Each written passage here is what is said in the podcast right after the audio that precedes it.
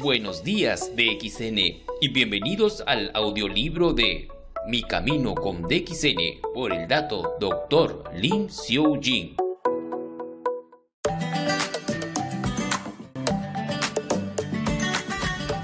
Solo continuaban mirándome silenciosamente. Imagínate, 600 pares de ojos mirándote expectantes. Mi gerente me susurró, Doctor Lin, puede anunciar que incrementará los precios de los productos.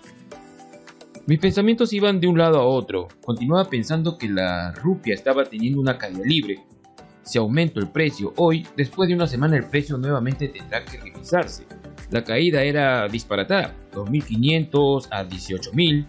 La crisis era tan grave que muchos eligieron terminar con sus vidas en lugar de afrontar las preocupaciones financieras que los habían afectado. Pregunté a mi gerente, ¿cuánto stock tenemos en el almacén? Me dijo aproximadamente stock para cuatro meses. Entonces le dije, incrementar el precio no resolverá el problema. Pensé más y le dije, quizás podemos sobrevivir solamente con los pagos de inscripciones de los miembros. Había decidido algo y subí al escenario, solamente para ser recibido silenciosamente sin ninguna bienvenida por la multitud. Anuncié, no voy a incrementar los precios de nuestros productos por los siguientes cuatro meses.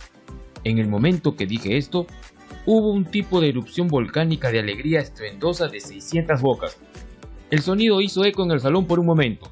Todos comenzaron a cantar una canción, la canción que hasta hoy recuerdo. Tenía un significado como soy una persona solitaria, no tengo dinero, pero soy feliz. Continuaron saltando, bailando y regocijándose. La reunión se había convertido en una pista de baile llena de 600 caras felices. Después de eso, DXN se convirtió en un campamento de refugiados. Casi todas las compañías de ventas directas ya habían detenido sus operaciones en Indonesia. Todos estos desarrolladores de redes abandonados acudieron a Indonesia. En un mes tuvimos 30.000 personas que se unieron a DXN. La cuota de afiliación de una persona era de 50 ringgits, así que DXN hizo aproximadamente 1.500.000 ringgits. Sobrevivimos los tiempos difíciles con las inscripciones. La situación en Indonesia no parecía mejorar. La crisis empeoraba y ahora había disturbios indiscriminados, saqueos, incendios, asesinatos, etc. por todas partes. Yakarta está en llamas, Dr. Lin. Este era el mensaje que recibí un día de mi personal en el celular. Llamé para saber más y dijeron que los miembros acuden en masa a nuestra oficina. Todo se está quemando. Afortunadamente el incendio se detuvo justo afuera de nuestra oficina porque nuestros miembros han formado una pared humana para bloquear a los alborotadores. Hay vidrios rotos de las ventanas por las piedras arrojadas. Nuestros miembros están escoltando al personal femenino a casa. La situación aquí está muy mal, Dr. Lin. Esto me hizo sentir que DXN es una gran familia, todos uniéndose y ayudándose mutuamente. Decidí ir a Yakarta, pero todos mis simpatizantes, incluyendo el personal de Yakarta, sugirieron que no fuera. Era 18 de mayo de 1998. Aún recuerdo la fecha cuando abordé el vuelo solamente habían tres pasajeros a bordo de este vuelo a Yakarta.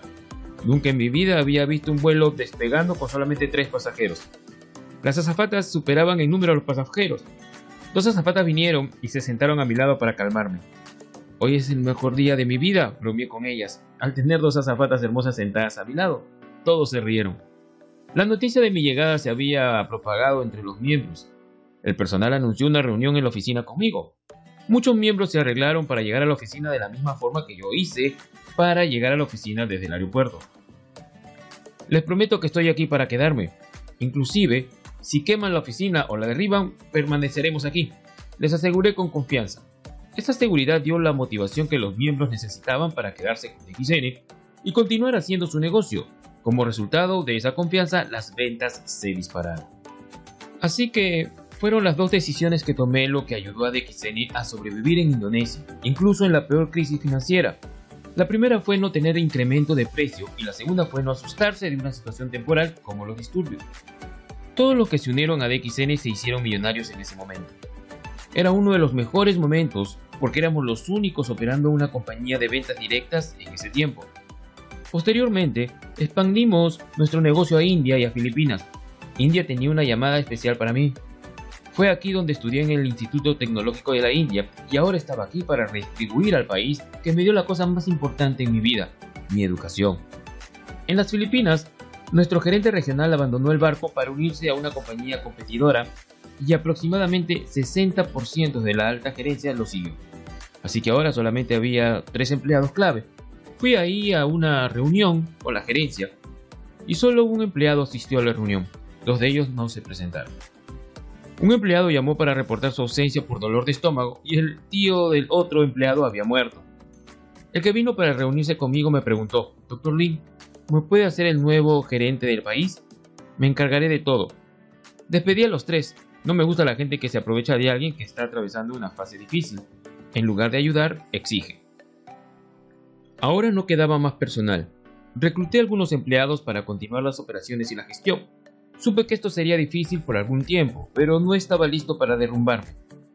Organizaron una reunión de miembros para darles a conocer a la nueva gerencia y les pedimos su colaboración. En la reunión tuvimos un gran problema. Una compañía americana había propagado rumores de que eran proveedores de café para DXN, pero debido a que ellos ya no suministraban café a DXN, estaban vendiendo café falso. Mencionaban que solamente ellos podían suministrar el café real. Ellos validaron sus declaraciones agregando, ¿por qué el café de XN es un café falso? Porque el sabor no es estandarizado, a veces dulce, a veces amargo. Así que en esta reunión con Diamante, los diamantes continuaron haciéndome la misma pregunta. ¿Esta compañía americana es el proveedor de café de DXN? En ese momento exportábamos aproximadamente 30 contenedores de café a las Filipinas, un contenedor al día. Les dije a los diamantes, para cualquiera que produzca 30 contenedores, necesitará una fábrica. Esta fábrica no puede estar bajo el mar o en el cielo, necesita existir. De manera que alguien puede ver y verificar si existe. Si esta compañía americana afirma que ellos suministran café a DXN, me gustaría ver su fábrica. Esto era suficiente para contestar sus dudas sobre si la compañía americana era proveedor de café de DXN. Un diamante se levantó de su lugar y subió al escenario con dos tazas. Lo observé con curiosidad. ¿Qué estaba a punto de hacer con esas dos tazas? pensé. Puso las tazas sobre la mesa y abrió dos sobres de café, y preparó café vertiendo el agua caliente del termo que cargaba. Mezclando ambos cafés bien, me preguntó, ¿por qué las dos tazas de café saben diferentes? No hay estandarización en el sabor, doctor Lin. ¿Puede explicar esto, por favor? Le pregunté al miembro, dime, ¿cuál es la mejor manzana? La manzana Fuji, ¿cierto? Ahora, ¿Puedes exigir a los granjeros que te den una manzana del mismo tamaño, mismo color y mismo sabor? Eso no es posible, ¿cierto? El tamaño puede variar, pero la calidad continúa siendo la misma. Esa es una manzana natural. Si deseas una manzana sintética o una manzana falsa, serán del mismo tamaño, color y sabor. Si tienes un café que sabe siempre igual, tiene el mismo color, entonces es un café artificial. DXN produce café natural que puede variar en sabor y color, pero la calidad continúa siendo la misma. ¿Quieres un café sintético con un sabor estándar? Si quieres un café sintético, te puedo dar eso. Es fácil para mí, más barato para mí. ¿Por qué debería discutir contigo? Tendrías que decidir y decírmelo.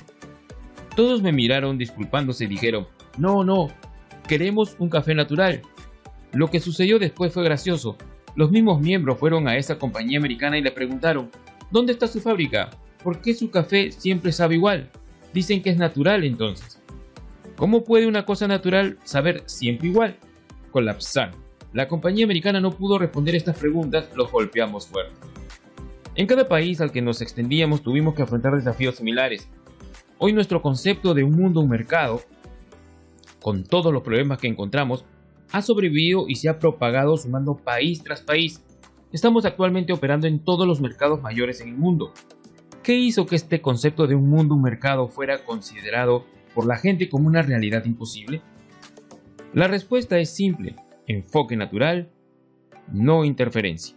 En el enfoque natural hay ciertas cosas que nunca deberíamos cambiar y hay ciertas cosas que siempre deberían cambiar. El principio nunca cambia. Un mundo, un mercado. Este principio nunca cambiará. A donde sea que vayamos, seguimos el mismo principio. Esto también aplica a las variaciones específicas del producto. No deberíamos cambiar nuestras líneas de productos solo para complacer a algunos. Déjame compartirte un ejemplo. Cuando fuimos a Italia me dijeron, Italia es un país cafetero, debes producir café italiano. Les dije, lo siento, somos malayos, ¿cómo podemos producir café italiano? Si producimos café italiano, no sabrá café italiano, entonces tampoco sabrá café malayo. Al final, moriremos en medio porque no tendremos ni un café italiano ni un café malayo. Vamos a producir café malayo, punto, les guste o no. Siempre nos aferramos a nuestro tipo de productos y no cambiamos solo para complacer al mercado. En Italia también mantuvimos nuestra línea de productos y estamos obteniendo buenas ventas. Pero nuevamente recuerda, estamos produciendo suficientes variantes de nuestro café para que ellos elijan café sin azúcar, café con azúcar, etc. Así que por un lado no cambiamos, por otro lado sí cambiamos. ¿Qué cambios son nuestra motivación o enfoque? Por ejemplo, cuando vamos a India hacemos las cosas como en la India. Cuando vamos a los Emiratos Árabes Unidos hacemos las cosas como los árabes. Cuando estamos en Europa seguimos sus costumbres. El método necesita adaptarse al entorno. Cuando hacemos negocios, el modelo de negocios debería adaptarse a ellos. Esto se llama enfoque natural. Este enfoque nos ha hecho muy exitosos en términos de negocio. El mundo eligió nuestras maneras y nos hemos modificado cada vez que fue necesario para adaptarnos a ellos. Esto ayudó a mantener los costos operativos y también a incrementar nuestra rentabilidad. Esto implica a los miembros de DXN también. Sus costos de operación también son bajos. No gastan innecesariamente. Su ingreso es bueno. Lentamente y con estabilidad estamos capturando el mundo ahora. Muchas compañías de ventas directas deseaban imitar el sistema de DXN, pero no es fácil para ellos seguirnos. La razón es simple, seguimos un enfoque natural y esto va en contra de su enfoque. Su enfoque es hacer que las cosas pasen, intentan que las cosas funcionen, interfieren mucho. Nuestro enfoque es natural, dejamos que las cosas pasen, no intentamos que las cosas funcionen, no interferimos mucho. Los distribuidores propagan el negocio a través de sus países, y entonces abrimos mercados para ayudar a los distribuidores. Las granjas son cultivos que tienen límites, mientras las selvas crecen salvajes sin límites. Nuestro sistema de un mundo un mercado es como una selva salvaje próspera, sin limitaciones. DXN está reduciendo al mundo para convertirlo en un solo mercado, para que todos nosotros podamos compartir la oportunidad de bienestar y de una vida feliz.